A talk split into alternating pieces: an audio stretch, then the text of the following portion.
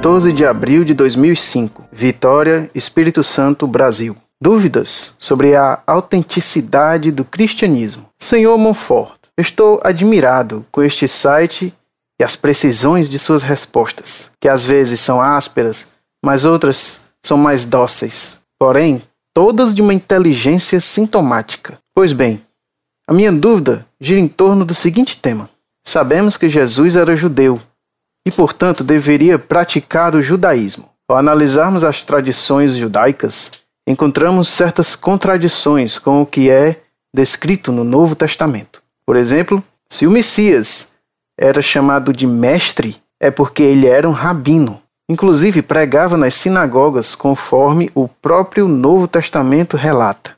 Entretanto, a função de rabino no Israel bíblico era privativa dos homens casados. Então, como poderia ser ele um rabino solteiro? Outra dúvida é que, sendo o cristianismo uma religião originada do judaísmo, como poderia ela adotar a tese do sacrifício humano redentor como o sacrifício de Jesus para salvar os homens do pecado, sendo que o único caso de sacrifício humano aceito pelo judaísmo foi o de Abraão, mas Deus deteve a sua mão? Não teria sido Jesus antes um contestador político do domínio romano que um pregador de uma nova ordem religiosa? Pois se ele tivesse sido punido por ser considerado culpado da acusação judaica de blasfêmia, seria apredejado até a morte e não crucificado, porque esta era a pena romana aplicada apenas ao crime de sedição. Por fim, gostaria de ler suas explicações sobre a semelhança entre o cristianismo e o mitraísmo, religião pagã de Roma, entre parênteses,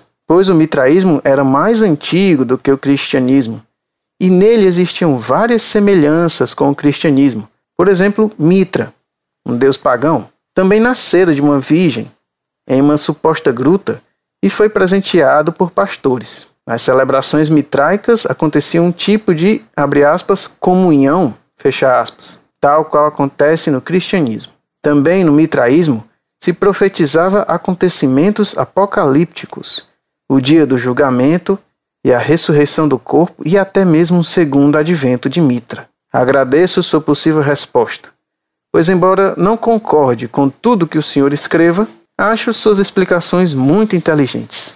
E acho que é assim que deve ser: respeitar as diferenças e conhecê-las, se possível, através de quem as tem como sua verdade, porque a verdade é muito relativa. Talvez esse seja o único princípio absoluto.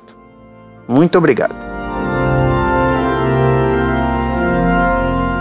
Muito prezado, salve Maria. Obrigado por suas palavras de elogio ao site Monfort.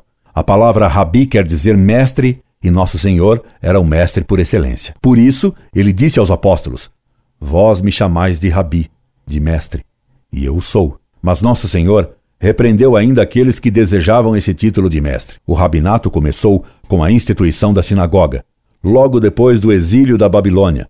Os rabinos se substituíram aos sacerdotes e, de modo geral, difundiram o farisaísmo. Peço-lhe que leia meu trabalho intitulado Escribas, Doutores da Lei e Fariseus, no site Monfort. Nosso Senhor não estudou em sinagoga e não teve o título de rabi dado por uma escola rabínica, tanto que os judeus se perguntavam de onde tirava ele a sua sabedoria. Nosso Senhor não se casou porque não era conveniente que Deus tivesse filhos naturais, que seriam tidos como divinos. Não se casou também para dar exemplo de celibato, como vida mais perfeita virginal aos apóstolos e sacerdotes. Todas as religiões têm a ideia do sacrifício. Os homens sacrificam, dão totalmente algo a Deus para demonstrar que o reconhecem como soberano e absoluto Senhor de todas as coisas. Os judeus davam a Deus em sacrifício o que tinham de melhor, suas rezes, pois que eram pastores. É certo que Deus é Senhor da vida, mas as religiões pagãs erravam ao fazerem sacrifícios humanos, pois nenhum homem é senhor da vida de outro, e ninguém pode se tirar a vida. Por isso Deus não permitiu a consumação do sacrifício de Abraão, que foi apenas um símbolo profético do sacrifício do Calvário. Com efeito, assim como Abraão, pai de Isaque, o fez subir um monte carregando a madeira do sacrifício às costas, assim também Deus Pai fez Cristo subir o Calvário carregando a cruz às costas. No Calvário, Cristo Deus espontaneamente deu a vida pelos homens. Ele que era a vida deu a vida. Ninguém podia tirar a vida de Cristo, pois não é possível tirar a vida à vida. Ele mesmo disse: Eu sou a vida. Ninguém pode me tirar a vida. Por isso, no Calvário, ele entregou o Espírito, quando quis. Ninguém tirou a vida de Cristo, ele a deu. É o que se chama mistério da paixão e morte de Cristo. Mistério que está acima da compreensão humana. Cristo não foi contestador político, tanto que mandou dar a César o que era de César, e no Evangelho se lê que ele mandou São Pedro pagar o imposto por ele e por Pedro. Cristo nunca foi um contestador, mas foi obediente até a morte e morte de cruz, como escreveu São Paulo. Classificar Cristo como um contestatário é uma blasfêmia e uma calúnia. A blasfêmia é da teologia da libertação. A calúnia é do sinédrio judaico, que assim caluniou Cristo diante de Pilatos. As religiões pagãs são diabólicas e é natural que o demônio procure macaquear a Deus, inventando caricaturas dos sacramentos. Nascer numa gruta era muito comum naqueles tempos, pois que muita gente habitava cavernas. Por outro lado, os que não creem em Cristo estão sempre prontos a crer nos mitos pagãos ou nas mentiras e sofismas dos exegetas modernistas. Permita-me dizer-lhe que a verdade não é relativa. Se assim fosse, nós nada saberíamos de certo. Verdade é a adequação da ideia do sujeito conhecedor ao objeto conhecido. O único lugar onde a verdade é relativa é o hospício. E o século XX e XXI se tornaram grandes hospícios onde cada um pensa o que quiser. Não sejamos loucos. Além da verdade natural objetiva, existe a verdade absoluta, que é Cristo que afirmou: Eu sou o caminho, a verdade e a vida. Ego sum via, veritas vita. Sobre a verdade e sua objetividade, já escrevi muitas cartas no site Monfort.